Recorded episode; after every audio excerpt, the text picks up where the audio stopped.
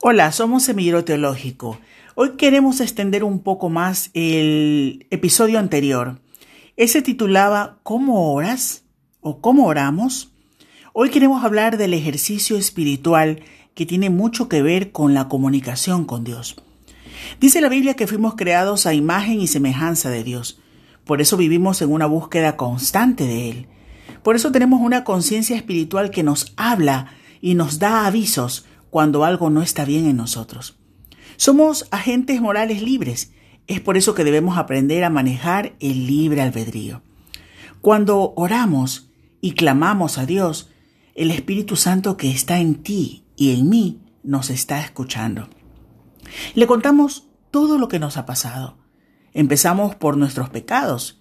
Y, y, no es que cuando se los contamos Él recién se entera, porque Él lo sabe todo. Ella sabe todo de nosotros, lo que hicimos, lo que estamos haciendo y lo que vamos a hacer. Lo que pasa es que debemos estar espiritualmente desnudos ante la presencia de Dios. Él quiere que confesemos nuestras culpas y que le contemos nuestros planes para que nuestras metas estén alineadas a su voluntad. En 1 de Juan capítulo 1 versículo 9, Dios nos dice, si confesamos nuestros pecados, Dios, que es fiel y justo, nos lo perdonará y nos limpiará de toda maldad. ¿Saben dónde está el problema? En la falta de ejercicio. Y no es del ejercicio físico que hablamos, es el ejercicio espiritual.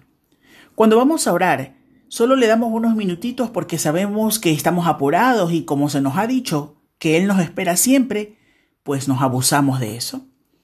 Sin embargo, si tenemos una cita con alguien nos esmeramos por llegar puntuales, porque no le queremos hacer esperar, queremos mostrar nuestra educación y el respeto que sentimos hacia esa persona y llegamos puntuales. Pero ¿qué nos pasa con Dios? ¿Por qué no somos por lo menos así de respetuosos con Él como somos con las personas? ¿Por qué no le queremos dedicar más tiempo?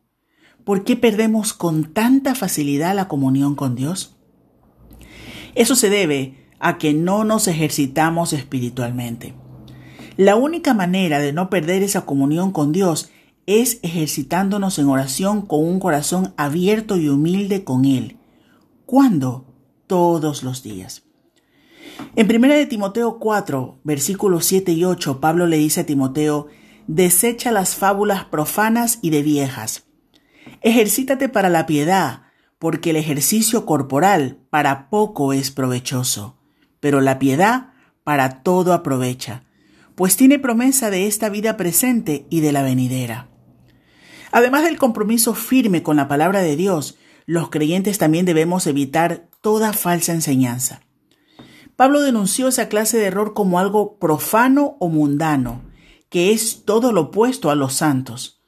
La palabra fábula, de la cual se deriva la palabra mitos, se refiere a algo que solo conviene a viejas, esto es un epíteto común que los griegos utilizaban para denotar a personas sin educación ni sofisticación filosófica.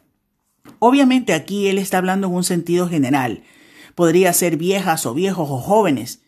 Debemos también recordar que en aquellos tiempos para las personas estudiar era bastante difícil y más para los mayores, ¿verdad? También vemos que, gente de todas las edades se ocupan en asuntos de fábulas y mitos actualmente. Continuando con este versículo, en, en, el detalle que dice ejercítate para la piedad. Piedad se define como toda actitud y respuesta adecuada a Dios. Y esto, eh, la piedad, es el requisito previo de cuyo cumplimiento dependen todos los ministerios y, y sus eficacias, obviamente, ¿no?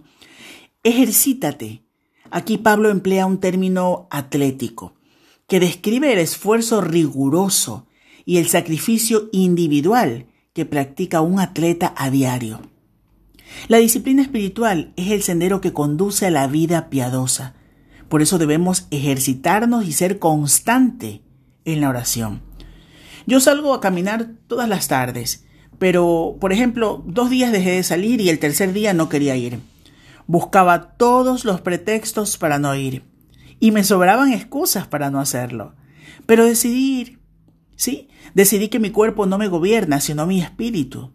Muchas veces voy a orar y siento que mi conversación con Dios es aburrida.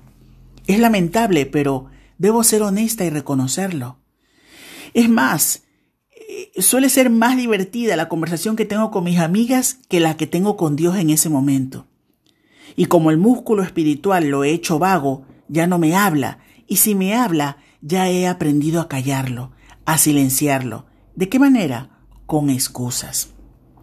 Lo importante es que como Dios, a través de la oración, nos permite estar en contacto con Él, le pedimos que nos ayude, que quite esa desidia, y Él escucha esa oración. Y siempre cambia nuestra actitud. Lutero dijo esta frase, mi conciencia está cautiva de la palabra de Dios, porque hacer algo contra la conciencia no tranquiliza ni estaría bien. La respuesta de Lutero demuestra dos principios bíblicos muy importantes. En primer lugar, que la conciencia debe ser instruida o hecha cautiva por la palabra de Dios. La conciencia puede ser mal enseñada o puede cauterizarse o puede apagarse por los pecados que repetimos una y otra vez o por la desidia. El pecado habitual o la aceptación de la sociedad del pecado nos puede endurecer tanto nuestro corazón que acallemos la voz de la conciencia y pequemos sin ningún remordimiento.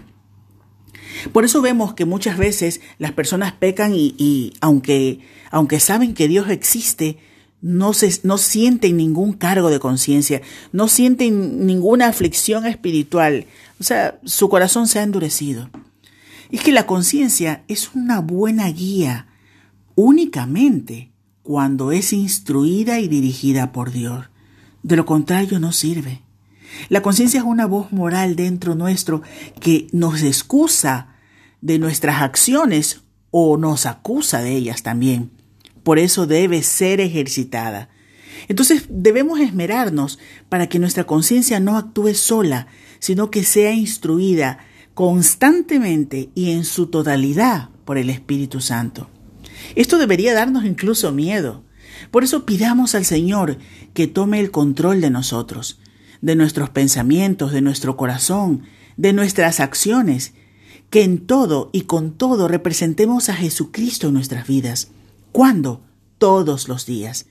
Pidamos a nuestro amado Padre que aleje de nosotros toda distracción y que aunque nos duela, nos quite todo estorbo que contribuye a que nos perdamos la belleza y la hermosura que hay en vivir para servirle al Señor. Espero que este mensaje sea una bendición en tu vida. Acompáñanos en el siguiente episodio.